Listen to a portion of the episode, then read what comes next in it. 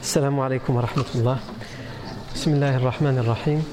إن الحمد لله نحمده ونستعينه ونستغفره ونعوذ بالله من شرور أنفسنا ومن سيئات أعمالنا. من يهديه الله فلا مضل له ومن يضلل فلا هادي له وأشهد أن لا إله إلا الله وحده لا شريك له وأشهد أن محمدا عبده ورسوله صلى الله عليه وآله وسلم. يا أيها الذين آمنوا اتقوا الله حق تقاته ولا تموتن إلا وأنتم مسلمون.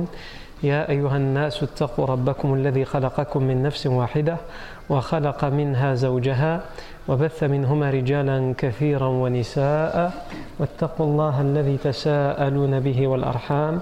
إن الله كان عليكم رقيبا. يا أيها الذين آمنوا اتقوا الله وقولوا قولا سديدا. يصلح لكم أعمالكم ويغفر لكم ذنوبكم ومن يطع الله ورسوله فقد فاز فوزا عظيما. أما بعد فإن أصدق الحديث كتاب الله تعالى وخير الهدي هدي سيدنا محمد صلى الله عليه وسلم وشر الأمور محدثاتها وكل محدثة بدعة وكل بدعة ضلالة وكل ضلالة في النار. ثم أما بعد. Euh, la fois dernière, on a commencé à voir les différentes euh, euh, situations, les différentes sortes, catégories d'habitants de la ville de Médine au moment où le prophète arrive à Médine. On a commencé par parler des musulmans, puisque si on veut faire, on veut catégoriser les habitants de Médine, il y a les musulmans et les non-musulmans. Parmi les musulmans, il y a euh, les muhajirs et les ansar. Les muhajirs, ce sont les émigrants, ceux qui sont venus de Mecca et qui ont émigré avec le prophète Mohammed ou avant lui vers Médine. Et l'Ansar, c'est ceux qu'on appelle les Médinois, les partisans de l'Ansar, qui eux sont, des gens de Médine d'origine et se sont convertis à l'islam avant l'arrivée du prophète Mohammed sallallahu alayhi wa. Euh, Parmi les muhajirs, il y a plusieurs sortes. Comme on a dit, il y a ceux qui ont laissé tout derrière eux. Toute leur famille est partie. Il y a ceux que les familles dont, les familles ont été déchirées et qu'une partie de la famille a pu partir. Il y a ceux qui ont laissé toute leur richesse derrière, ils ont dû tout abandonner, etc., etc. Et les plus faibles, entre guillemets, les plus pauvres, ce sont ceux qu'on appelle Ahlus Sofa, euh, ceux qui seront hébergés pendant une certaine période dans la mosquée du prophète Mohammed. Ensuite, il y a l'Ansar, les Médinois, les partisans. Et parmi eux, il y a les deux grandes tribus arabes, les Haus et les Khazraj. L'Aus et le Khazraj. Naam. Taïb.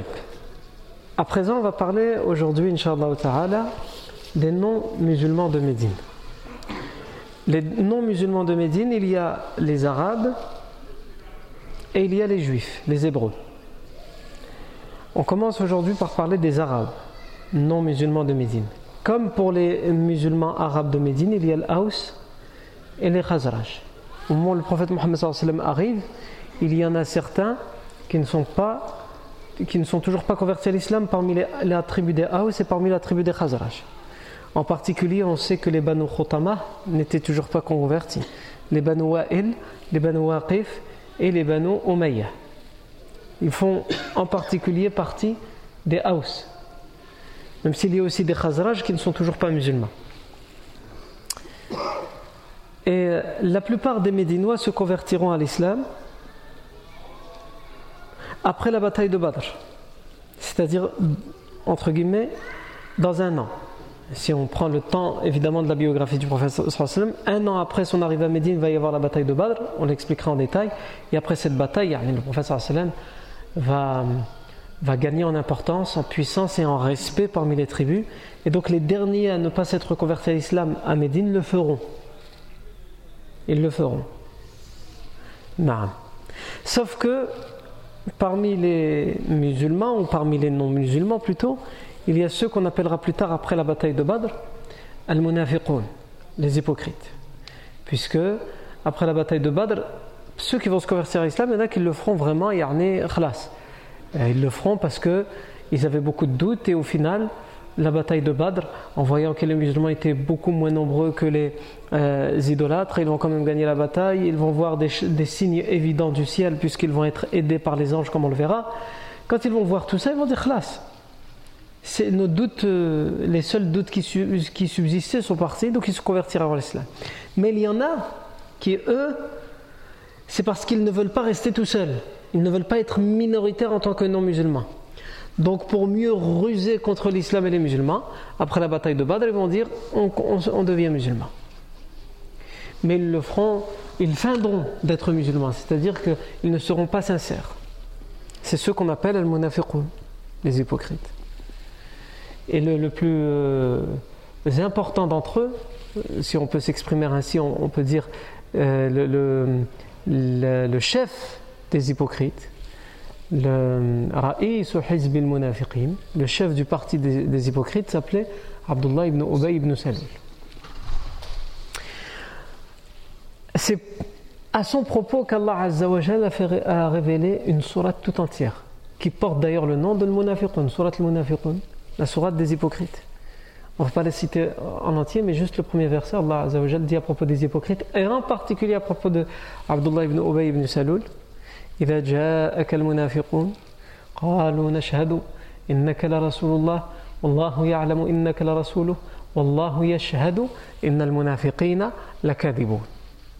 إذا جاءك المنافقون lorsque viennent à toi les hypocrites les munafiq قالوا نشهد إنك, إنك لرسول الله. Ils disent nous attestons que tu es le messager d'Allah. والله يعلم إنك لرسوله.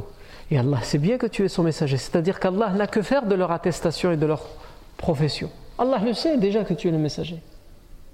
Il n'avait pas besoin des hypocrites pour ça. Mais Allah rajoute, donc Allah il dit, Allah il sait que tu es messager.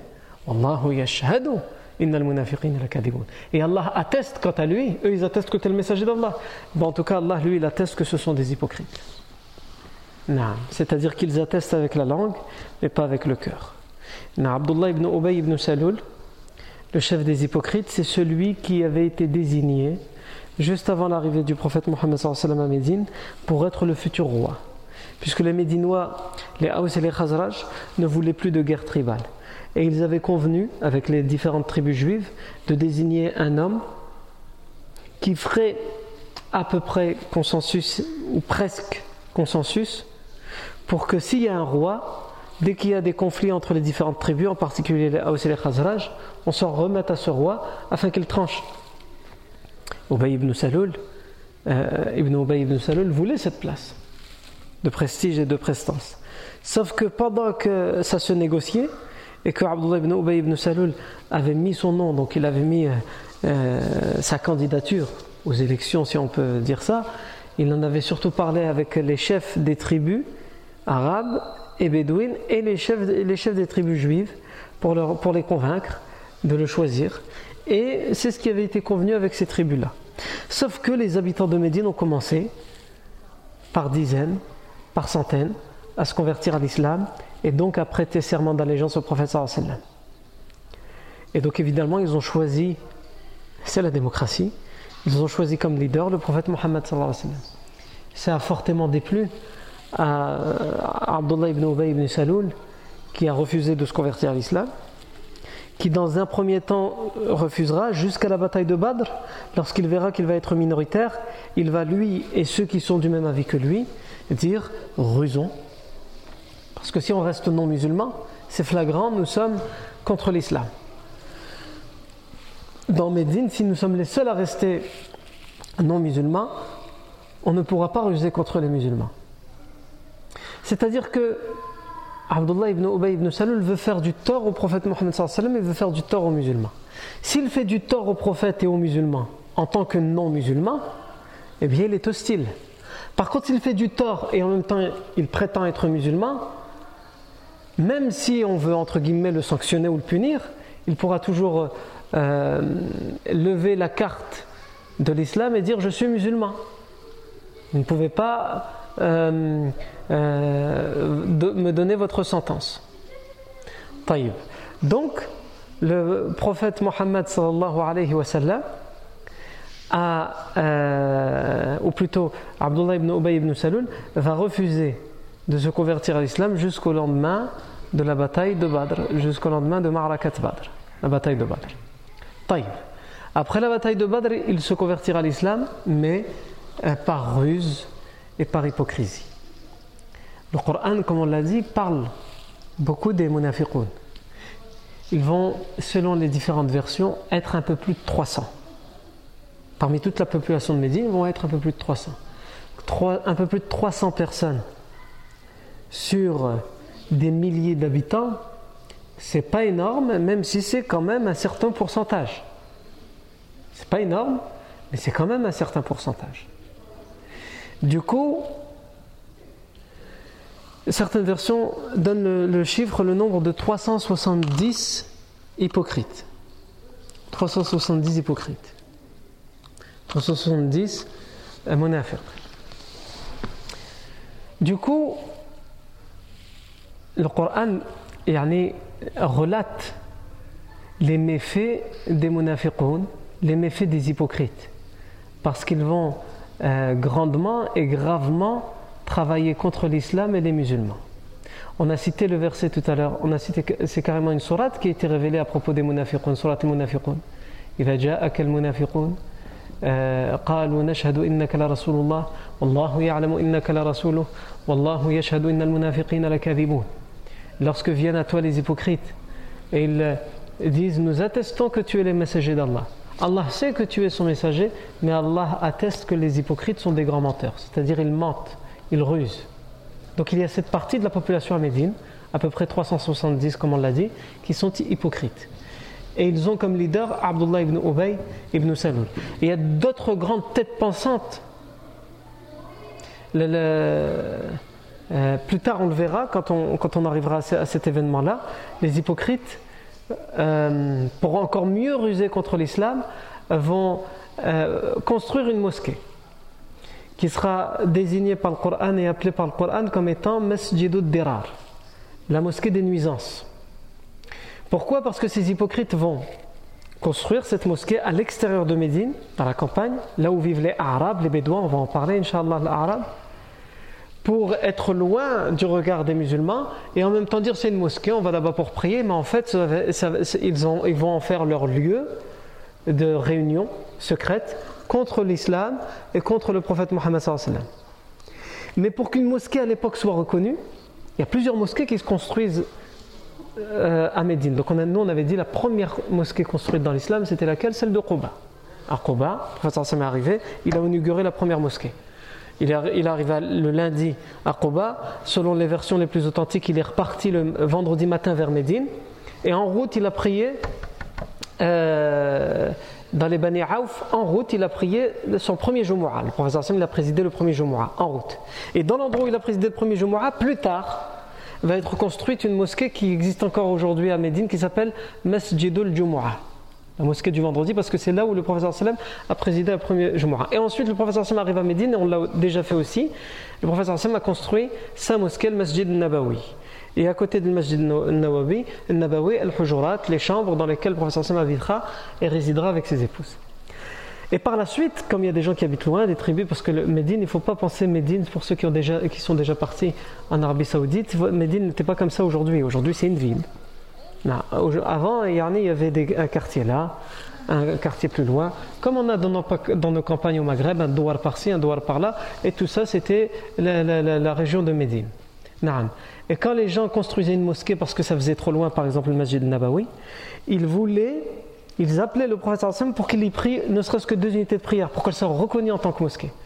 Et donc les hypocrites vont faire la même chose. Et pour qu'elle soit reconnue en tant que mosquée, ils vont demander au prophète de venir. Et le prophète sallam ne, ne va pas y aller. Il voulait y aller, mais le Coran qui va être révélé, Allah va lui dire ne va pas prier là-bas. Il va même par la suite faire détruire cette mosquée parce qu'Allah va dévoiler la ruse des hypocrites au prophète Mohammed et il va appeler cette mosquée, comme on l'a dit, Masjidud Dirar. Le Coran parle aussi beaucoup des hypocrites, comme on a dit, il y avait beaucoup de têtes pensantes dans les hypocrites, même si nous on ne, retient que le nom de Abdullah ibn Ubay ibn Salul. Et ces gens-là ont des histoires. On a expliqué à Abdullah ibn Ubay ibn Salul pourquoi il est devenu hypocrite? Par euh, euh, euh, vengeance ou plutôt par jalousie. Il voulait la place de roi à Médine et finalement les musulmans se sont convertis à l'islam et ils ont prêté naturellement serment d'allégeance au professeur et donc au lieu de prêter lui aussi serment d'allégeance, il en est devenu jaloux maladivement jaloux à un tel point qu'il est devenu hypocrite et le chef des hypocrites. On a des, gens comme la famille de euh, ibn Samit. Suwaid ibn Samit, c'est un des grands leaders de la ville de Médine qui a vécu pendant la Jahiliya et qui, euh, pendant la bataille de Bou'ath, on a expliqué déjà plusieurs reprises c'était quoi la bataille de Bou'ath. La bataille de Bou'ath, c'était entre la tribu des Haus et la tribu des Khazraj. Avant l'arrivée du professeur Sam, cinq années avant l'arrivée du professeur Sam à Médine, a eu lieu la bataille de Bou'ath. Quand il y a eu la bataille de Bou'ath, chaque tribu, les Haus, les Khazraj, chacun essayait de trouver des tribus à qui s'allier, faire des pactes d'alliance pour être plus puissantes dans la bataille. Souaïd ibn Samit était un des leaders de Médine et il va partir à la Mecque pour demander des pactes d'alliance avec les Quraysh. Ils vont refuser parce qu'ils vont vouloir, les Quraysh, comme on l'avait dit, on l'avait déjà expliqué ça, les Quraysh vont refuser parce qu'ils vont dire nous on veut rester bien avec tout le monde, on veut pas de problème. Surtout que Médine, c'est le chemin de leur route commerciale, donc ils ne veulent surtout pas se mettre à dos ni les Haus ni les Khazraj. Sauf que lorsque le euh, ibn Samit va arriver à Médine, on sait, il y a des versions qui nous disent que Souaïd ibn Samit aura été en, lien, en relation avec le prophète Mohammed Certaines versions qui ne sont pas authentifiées nous disent que Souaïd ibn Samit s'est converti à l'islam. En tous, les, cas, il va laisser derrière lui deux fils. L'un qui s'appelle Julas ibn euh, Souaïd ibn Samit et l'autre qui s'appelle Harith ibn Suwaid ibn Samit. Julas ibn Suwaid ibn Samit et Harith ibn Suwaid ibn Samit. Le Harith ibn Suwaid ibn Samit, on sait qu'il fait partie des têtes pensantes des hypocrites. Le Harith ibn Suwaid ibn Samit va, après la bataille de Badr, feindre de se convertir à l'islam. Et lorsque la, bataille de Uhud va arriver, il va combattre du côté des musulmans puisqu'il il fait semblant d'être musulman. Par contre, il a une dent contre un, musulman de Médine.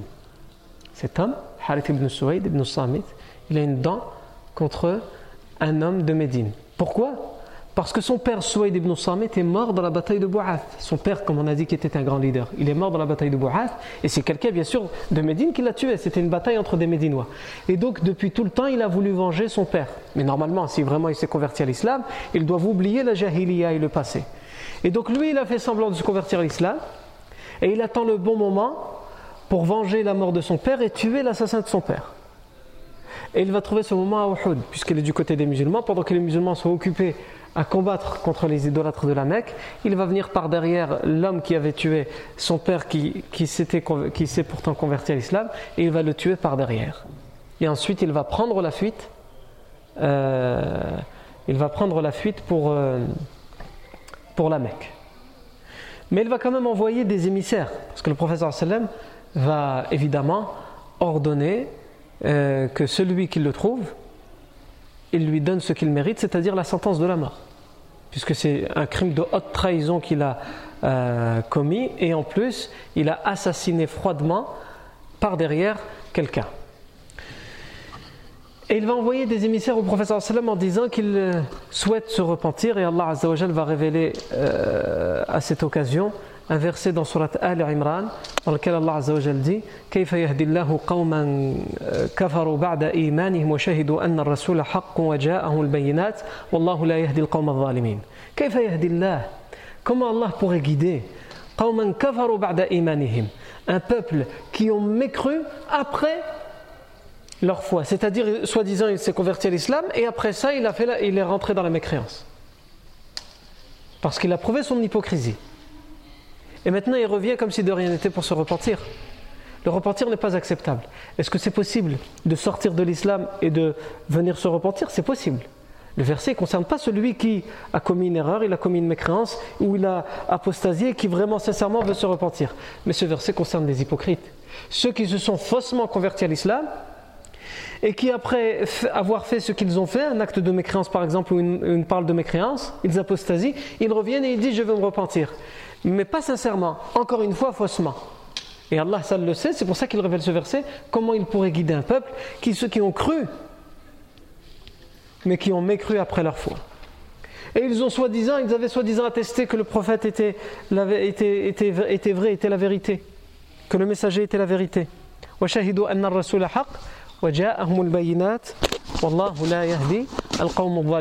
Alors que les preuves évidentes leur sont venues et Allah Azzawajal ne guide pas les, euh, les injustes. On a aussi son frère Julas ibn al-Harith ibn Suwaid. Euh, Julas Afwan ibn Suwaid ibn Samit.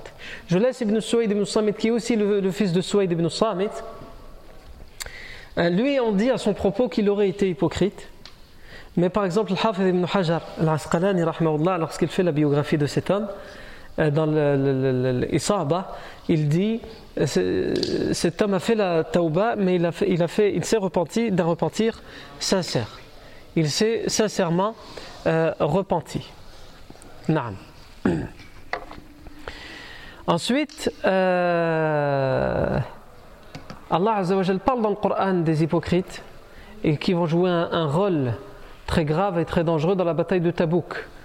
Dans la bataille de Tabouk, ils vont essayer de dissuader les musulmans d'aller à la bataille de Tabouk. Et parmi les, hypocrites, euh, euh, parmi les hypocrites qui vont partir à la bataille de Tabouk, sur tout le, chemin, pendant l'aller et pendant le retour, ils vont essayer de semer le trouble parmi les musulmans en, accusant le professeur sallam de tout et de n'importe quoi, en, insultant le professeur sallam, et même, on le verra à ce moment-là, ils vont tenter d'assassiner sur le chemin du retour de Tabouk, ils vont tenter d'assassiner le prophète Mohammed sallam, comme on le verra plus tard, Inch'Allah. Et c'est à cet égard qu'Allah va révéler euh, euh, Ils jurent par Allah qu'ils n'ont rien dit de mal et pourtant ils ont proféré des paroles de mécréance. Ils jurent par Allah qu'ils n'ont rien dit de mal et pourtant ils profèrent des paroles de mécréance. Ensuite, euh, on aura le temps, puisqu'ils vont malheureusement euh, rythmer la suite de la biographie prophétique, les hypocrites, donc on aura le temps d'en parler. Donc on reviendra en détail sur eux. Donc là, on a dit, comme on a dit, on est en train de parler des non-musulmans de Médine, des non-musulmans, les arabes non-musulmans de Médine, au moment où le professeur Hassim arrive à Médine. Il y a tout d'abord les Aws et Khazraj qui ne sont pas musulmans, et on a parlé aussi des hypocrites, mais les hypocrites, même si les hypocrites n'existent pas encore à l'arrivée du professeur ils sont toujours, officiellement, ils ne sont pas encore musulmans. Mais c'est après la bataille de Badr qu'ils vont faussement se convertir à l'islam, mais qu'ils seront hypocrites. À présent, quand on parle des Arabes non musulmans de Médine, il y a aussi une autre catégorie, c'est ceux qu'on appelle al-Arab, les Bédouins. Comme on l'a déjà dit, Al-Arab, ce sont les gens de la campagne, les nomades. Ils vivent autour de Médine, ils, ne sont pas euh, sédentarisés, c'est-à-dire ils ne vivent pas dans un endroit bien précis comme à Médine, là c'est leurs, euh, leurs, habitations. Ils vivent dans des tentes, de temps en temps ici, de temps en temps là, ils suivent leurs troupeaux, mais ils vivent autour de Médine. Ils ont une culture qui est spécifique à eux et une mentalité qui est spécifique à eux, qui est différente des gens des villes, des gens de Médine. Ils sont connus pour euh, leur dureté. Ils sont connus pour euh, leur culot, c'est-à-dire qu'ils sont francs et directs. quand ils disent les choses, ils ne prennent pas des pincettes. Ils n'ont pas les mêmes codes que les gens des villes. On avait cité les exemples, comme la semaine dernière, on avait cité qu'il y avait un Arabe qui était venu hein, et qui avait tiré le prophète sallam par son col. Pas, pas de mauvaise intention, c'est pour lui parler, pour lui poser une question. C'est comme si tu arrives auprès de l'imam, euh, tu vas lui poser une question, et tu, tu tires par là. Évidemment, les compagnons ont voulu lui donner une leçon parce que il a, brusqué le professeur sallam. Le professeur sallam sait à qui il a affaire. Il a affaire à un arabe. Et que même si ça ne se fait pas, son intention n'est pas mauvaise. C'est comme ça qu'ils font entre eux. Pour eux, il n'y a rien de mal. Donc le professeur sallam a dit laissez-le. Et il a répondu à sa question. Ou le fameux arabe aussi qui est rentré dans la mosquée. Même s'il voit qu'il y a des gens assis, il voit qu'il n'y a pas de plafond, c'est des remparts, ce pas les mosquées comme aujourd'hui. Ah, ils ont l'habitude à la campagne de faire là où ils trouvent leurs besoins. Donc il est parti au mur, à l'intérieur de la mosquée, il a commencé à uriner contre le mur. Et ici aussi, le professeur il a calmé les compagnons qui voulaient lui donner une leçon. Et il l'a simplement exhorté pour lui expliquer que dans des endroits comme ça, c'est un endroit où c'est juste pour faire dhikr Allah, lire le Coran. On ne fait pas des choses comme ça dans la mosquée. À un tel point qu'on raconte que cet homme, ensuite, s'est converti à l'islam et il a prié euh, derrière le prophète Mohammed sallam, et évidemment, il en veut aux compagnons. Mais il aime le prophète Mohammed sallam. Pourquoi il aime le prophète sallam? Parce qu'il a vu que quand il faisait ce qu'il faisait, ils, ont, ils sont venus, ils ont accouru avec leurs épées. professeur Hassan leur a dit Revenez ici. La tuzrimu. Ne l'interrompez pas. Ne l'interrompez Quand quelqu'un est en train de faire ça, une des pires choses qu'il peut subir, c'est qu'on l'interrompt. Même si c'est le mauvais moment, le mauvais endroit, professeur Hassan, la tuzrimu. Ne l'interrompez pas. Khalas, qu'est-ce que tu vas faire? Il a, commencé, laisse-le terminer maintenant. Et en plus de ça, le professeur Hassan va lui dire au lieu de, prendre vos épées, allez chercher de l'eau et nettoyer ce qu'il a fait. C'est lui qui a nettoyé ce qu'il a fait. Et le professeur Sam va demander à ce bédouin de s'approcher et va lui faire nasiha, il va lui expliquer et il sera musulman. Et ensuite il va prier. Et on raconte que euh, lorsque le professeur Sam se lèvera de l'inclinaison, donc le bédouin est derrière. Le professeur Sam se lève de l'inclinaison et comme à chaque prière, lorsqu'il se lève de l'inclinaison, il dit Sami Allah liman hamida. Qu'Allah entende d'une certaine manière, qu'Allah réponde à celui qui le loue, celui qui prononce ses louanges.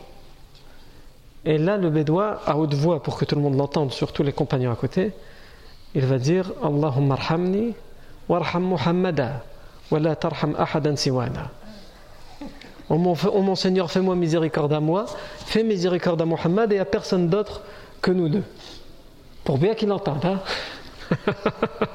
Mais c'est un bédouin. Il a des codes qui ne sont pas comme les codes des autres. Les gens des villes pourraient dire ça, mais ils le diraient dans leur tête. c'est ça la différence. Après la prière, le prophète encore une fois dans la nasiha, il va lui dire Tu as voulu rendre exigu quelque chose qui est vaste. La clémence d'Allah, elle est vaste. Elle peut englober l'univers tout entier. Et toi, tu, as voulu rendre la clémence d'Allah qui est vaste et qui peut envelopper tout le monde, tu l'as voulu rendre exigu que pour toi et moi. Non. Non. Donc les Bédouins étaient comme ça. Non. Aussi la, fameuse histoire du Bédouin qui vient voir le prophète donc les compagnons. Ils sont avec le prophète sallam et le Bédouin il arrive et il dit Je veux savoir qu'est-ce qu'il est obligatoire de faire comme prière?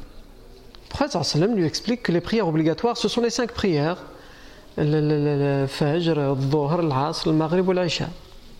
Et le prophète lui a dit, il lui rajoute, mais bien sûr, il y a d'autres prières qui ne sont pas obligatoires, qui sont facultatives, mais qui sont recommandées. Le bédouin il dit, non, non, non, non, non. Moi, je parle juste des obligatoires. Il y a combien d'obligatoires? Les obligatoires, il y en a cinq. Le bédouin, il lui dit, eh bien, moi, je, je prierai cinq prières j'en rajouterai aucune autre facultative et j'en diminuerai aucune des obligatoires. Et au niveau du jeûne, la pratique du jeûne, qu'est-ce qu'on doit faire? Le prophète lui répond, la pratique du jeûne, c'est le mois de Ramadan, mais il y a des autres jeûnes facultatifs, Shawwal, Sha'ban, Ashura, Arafah, etc. Et non, non, moi, que le jeûne obligatoire. Le jeûne obligatoire, c'est Ramadan. Eh bien, moi, je ferai ce jeûne-là, et j'en rajouterai aucun autre facultatif, et je ne diminuerai rien de l'obligatoire, etc., jusqu'à ce qu'il a terminé les cinq prières les cinq euh, piliers à fois. Quand il a terminé, le bédouin, il dit avant de partir, eh bien sache que tout ce que tu as cité comme obligation, je les ferai. Et je m'en contenterai, je ne rajouterai rien de facultatif. Mais je ne diminuerai rien à ces obligations. C'est une façon de voir les choses. Et c'est aussi un culot dans la façon de, euh, s'adresser au prophète Mohammed Et il part. Mais le prophète dit aux compagnons, si le bédouin dit vrai, il aura le succès. Si vraiment il s'en tient à ce qu'il a, fait vraiment ce qu'il a dit, c'est-à-dire va faire l'obligatoire, mais évidemment il va les faire comme il se doit, avec concentration, avec sincérité, etc. Et qu'il ne rajoute rien à tout ça, et qu'il n'en diminue rien, c'est-à-dire il le fait comme il se doit, alors il aura le succès. Mais qui d'entre nous est capable de faire l'obligation comme il se doit, d'être concentré du début jusqu'à la fin de sa prière, de faire avec sincérité, de, de, de, de. Pas beaucoup. Et c'est justement pour ça qu'on fait des prières facultatives ou qu'on fait des actes facultatifs en plus comme Shawwal pour le Ramadan, pour justement combler les manques et les trous qu'il y a dans nos pratiques obligatoires. Non. Donc les Arabes sont, les, Arabes sont comme ça. Allah Azzawajal dans euh, Surat al-Hujurat, il dit euh, les, les, Arabes sont venus et ils ont dit Nous avons la foi. Ils viennent, ils viennent à peine de dire Ashhadu an la ilaha illallah, Ashhadu anna Muhammad Rasulullah, et ils viennent tout de suite, ils disent On a la foi, nous. Et Allah, il a révélé ce verset pour leur dire les, les, les, Arabes, les Bédouins sont venus et ils ont dit Nous avons la foi. Dis-leur, vous n'avez pas encore la foi, mais vous vous êtes soumis. C'est-à-dire, en, prononçant euh, les deux attestations de foi, vous avez accepté de vous soumettre. Mais la foi, maintenant, il va falloir travailler pour l'avoir et pour pouvoir goûter au parfum de la foi. Non. Le Coran parle des Arabes. Non. Dans un, verset, Allah Azza dit euh, Les Arabes sont bien plus endurcis dans la mécréance et dans l'hypocrisie. Pourquoi? Parce que les munafiqun dont on a parlé, les hypocrites dont on a parlé, où est-ce qu'ils vont faire un tabac? Où est-ce qu'ils vont faire un tabac? Où est-ce qu'ils auront leur meilleur public? Auprès des Arabes.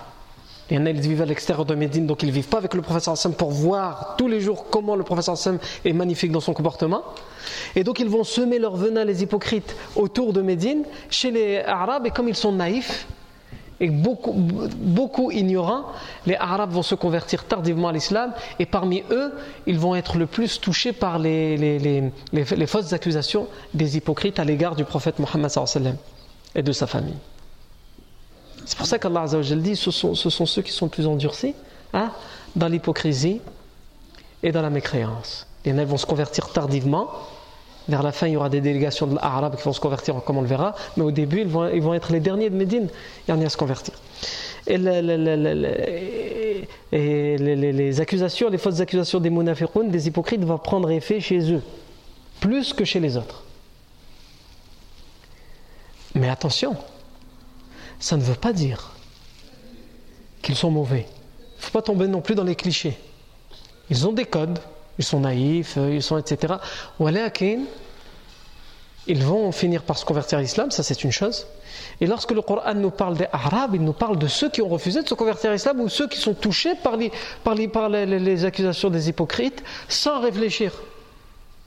Il ne parle pas de, des Arabes qui sont bien, puisqu'Allah Azzawajal, après avoir cité les, les Bédouins qui sont endurcis dans la mécréance, et dans l'hypocrisie, justement pour que les gens ne prennent pas ça comme une règle chez tous les Bédouins, qu'est-ce qu'Allah Azzawajal dit?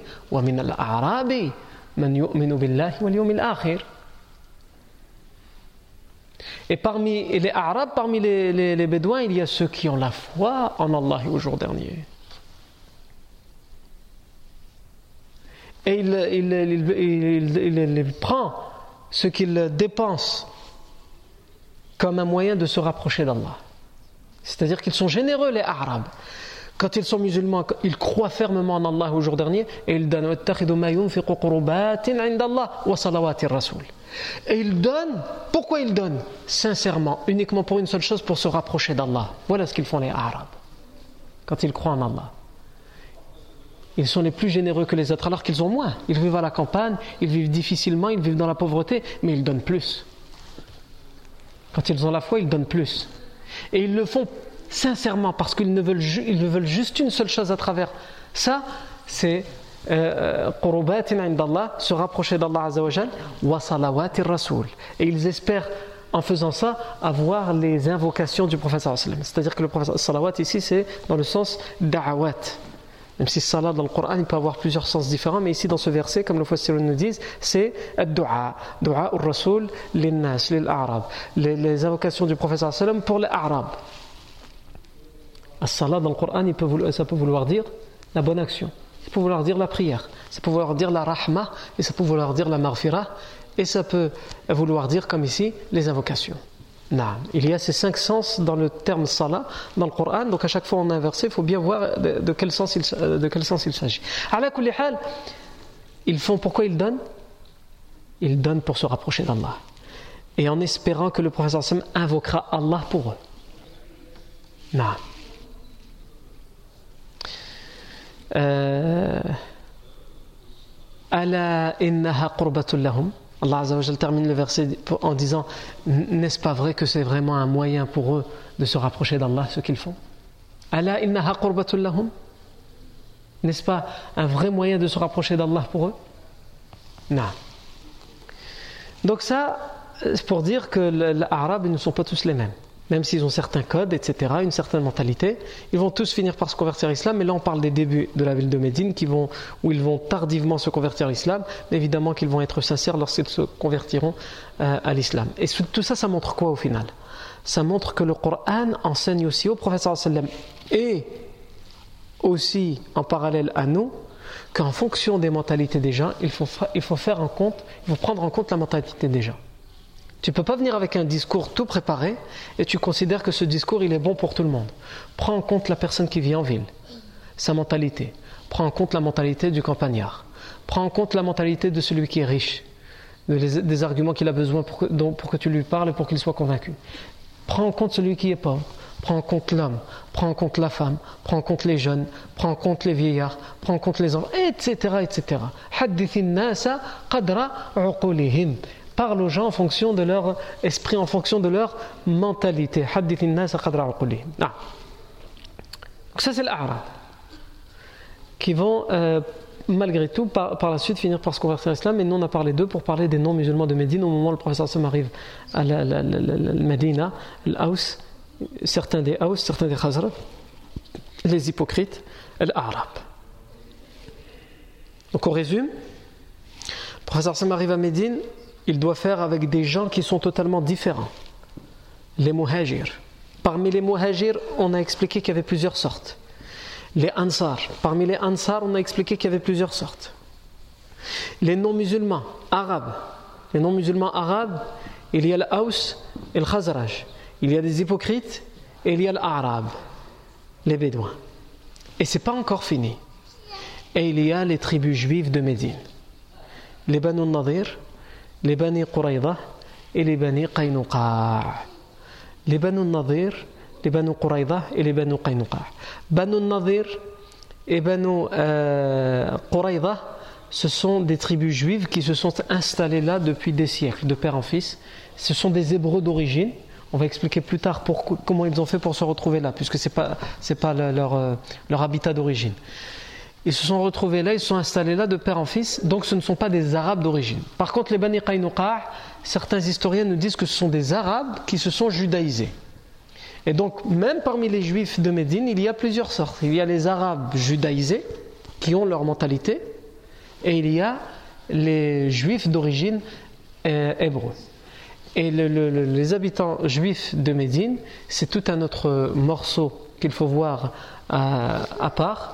Et ça, euh, c'est ce qu'on fera, ta'ala, la fois prochaine. Et là, je vois qu'aujourd'hui, les gens, apparemment, ils sont fatigués. Ah, euh, on n'est pas nombreux. Et comme, comme d'habitude, comme chaque année, on va prendre, Inch'Allah, la pause euh, annuelle, la pause estivale. On reprendra, Inch'Allah, aux environs du mois de septembre, bi'idnillah, tabaraka wa ta'ala. Barakallahu fikum pour votre attention. Subhanakallahumma bihamdika, ashhadu an la ilaha illa ant, nastaghfiruka wa natubu ilayk.